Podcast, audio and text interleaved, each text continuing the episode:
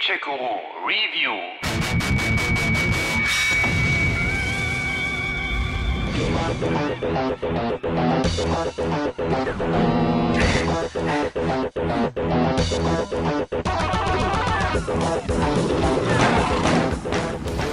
Erinnert ihr euch noch an diese Musik?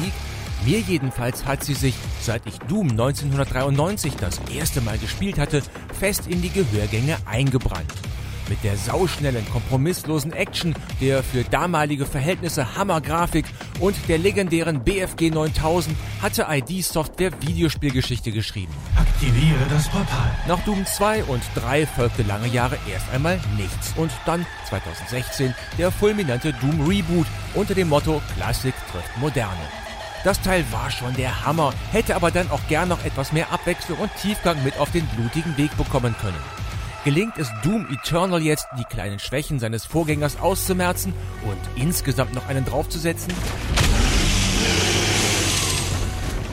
Was haben Doom und ein Porno gemeinsam? Nun, weder hier noch da erwartet jemand ernsthaft so etwas wie eine Story. Wobei Doom 2016 dann doch so eine Art Handlung hatte. Wissenschaftler auf dem Mars zapfen eine Energiequelle in einer anderen Dimension an, die sich als die Hölle entpuppt, deren Kreaturen nach einigen satanischen Machenschaften die Station überrennen, die nur von dem legendären Krieger, also von euch, wieder vertrieben werden können. Sie sind wild, brutal, unerbittlich, ohne Gnade.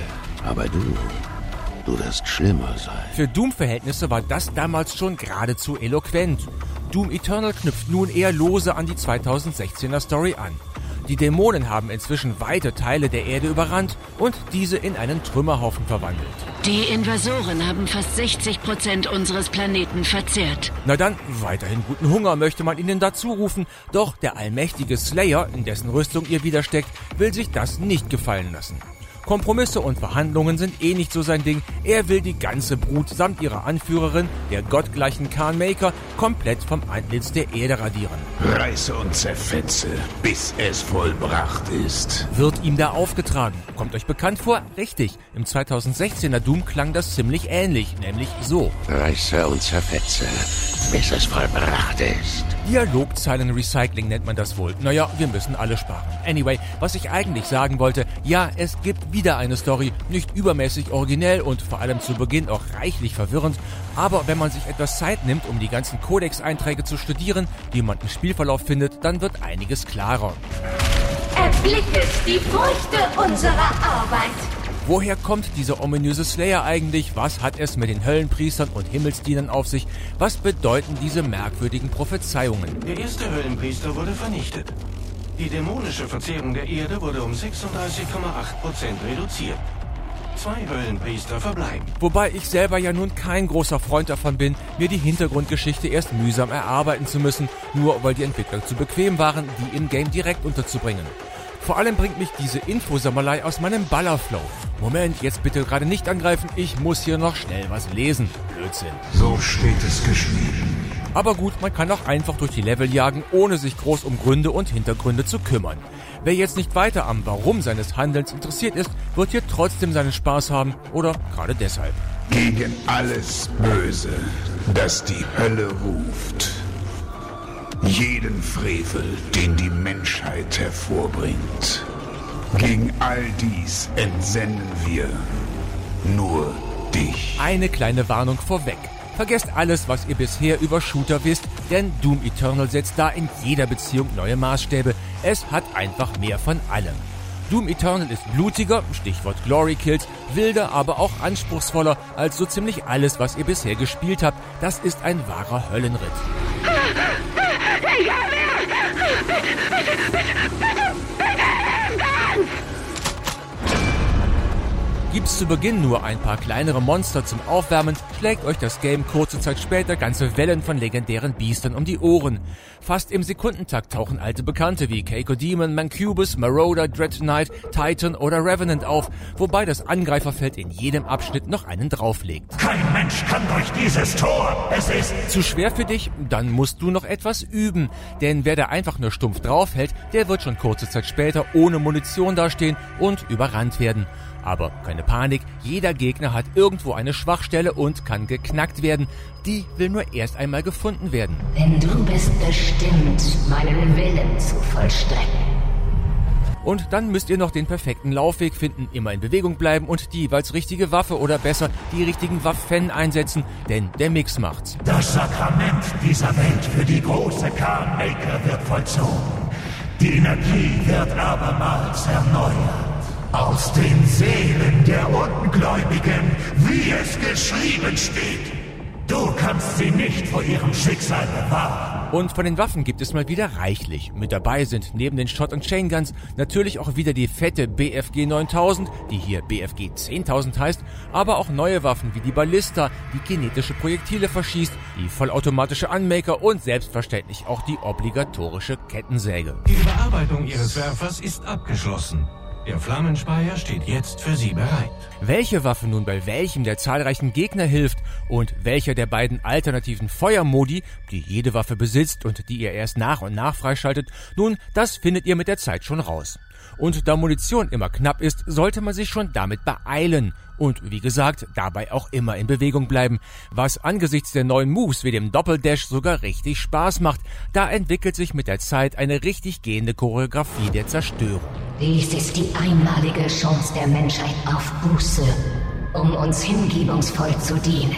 Spaß macht die Bewegung aber auch, weil es dauernd etwas Neues zu sehen gibt. Mars und Hölle sind als Schauplätze hinlänglich bekannt. In Doom Eternal stoßt ihr aber auch noch auf Locations wie die verfallene Wächterstadt, eine Raumstation oder eine Kultistenbasis. Highlight aber ist neben der Ballersequenz auf einem fahrenden Zug die kurzzeitige Kontrolle über den fliegenden Revenant-Dämonen. Irre. Du beschwörst etwas, das jenseits deiner Vorstellungskraft liegt. Ungewöhnlich ist auch, dass der Slayer in Doom Eternal mit seiner Raumstation eine eigene Basis hat, wo ihr Extras freischaltet, Waffen ausprobiert oder einfach mal im Arbeitszimmer herumstöbert und dabei die Spielesammlung des Slayers unter die Lupe nehmt. Ich markiere es auf dem Rad. Es mangelt also nicht an Abwechslung, auch wenn das Spielprinzip selber natürlich unverändert ist. Ab durch die recht linearen Level, die durch mit Monstern gefüllte Arenen unterbrochen werden, dabei auf alles schießen, was sich bewegt und Rüstungs- und Lebenspunkte sowie Munition erbeuten bzw. finden. Klingt simpel, ist es aber, wie schon erwähnt, beileibe nicht. Selbst auf der Schwierigkeitsstufe normal kommt man da schnell an seine Grenzen. Dieses Mal gehst du eindeutig zu weit. Du kannst nicht eingreifen. Zum Glück könnt ihr, wenn es mal zu schwer wird, und das wird es garantiert oft, jederzeit den Schwierigkeitsgrad kurz mal runtersetzen, ohne dass ihr dafür irgendwelche Sanktionen befürchten müsst. Oder ihr kümmert euch rechtzeitig darum, euren Helden mit Wächterkristallen und Runen aufzurüsten. In Eternal lauern die Gefahren aber auch an ganz anderer Stelle. Der Slayer kann nämlich nicht nur ballern, sondern sich auch an Stangen entlang schwingen und an bestimmten Wänden emporklettern. Diese Art von Geschicklichkeitseinlagen sind neu für Doom und zwar nie unfair schwer, aber mitten in der Action dann doch etwas überraschend. Da hat man sich eben noch heldenhaft durch ein Meer von Monstern geballert, um dann nach einem Doppelsprung eine läppische Stange zu verpassen und aufs Maul zu fallen. Das ist peinlich. Sie müssen nun Buße tun. Seid ihr dann mit der Kampagne irgendwann durch, gibt's ja immer noch die Master-Level, an denen ihr euch versuchen dürft.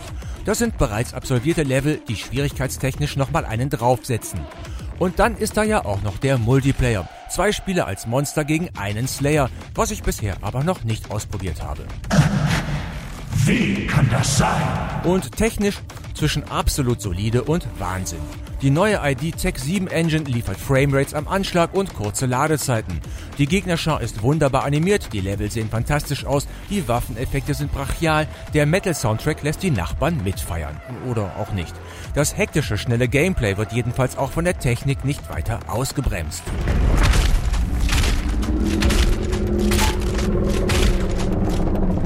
Ist also alles perfekt im neuen Doom? Nein, nicht ganz. Hier und da finden sich schon ein paar kleinere Haare in der Höllensuppe.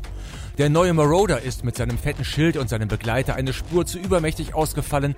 Da müssen die Entwickler nochmal ran ans Balancing. Und das mit den Story-Häppchen zum selber zusammensuchen hatte ich eingangs schon erwähnt. Und das Finale, na gut, ich will da nichts vorwegnehmen, schaut es euch selber an, ist vermutlich aber auch Geschmackssache. Das ändert gar nichts. Fazit, was für ein bombastischer Höllendritt, was für ein Brachialshooter der Edelklasse. Gegenüber dem ohnehin schon großartigen Vorgänger ist es ID Software hier gelungen, überall noch eine Schippe draufzulegen. Performance, Level und Gegnerdesign, Steuerung, Abwechslung, hier stimmt einfach fast alles. Die ungewohnten Klettereinlagen mögen Oldschool Doom-Fans vielleicht überflüssig erscheinen, für mich jedenfalls sind sie eine Bereicherung. Der hohe Schwierigkeitsgrad lässt euch nie verzweifeln, bleibt Doom Eternal dabei doch immer fair. Wer mit etwas Hektik klarkommt, findet hier seine Shooter-Offenbarung. Ihr Leiden inspiriert uns ohne Unterlass. Gamecheck Guru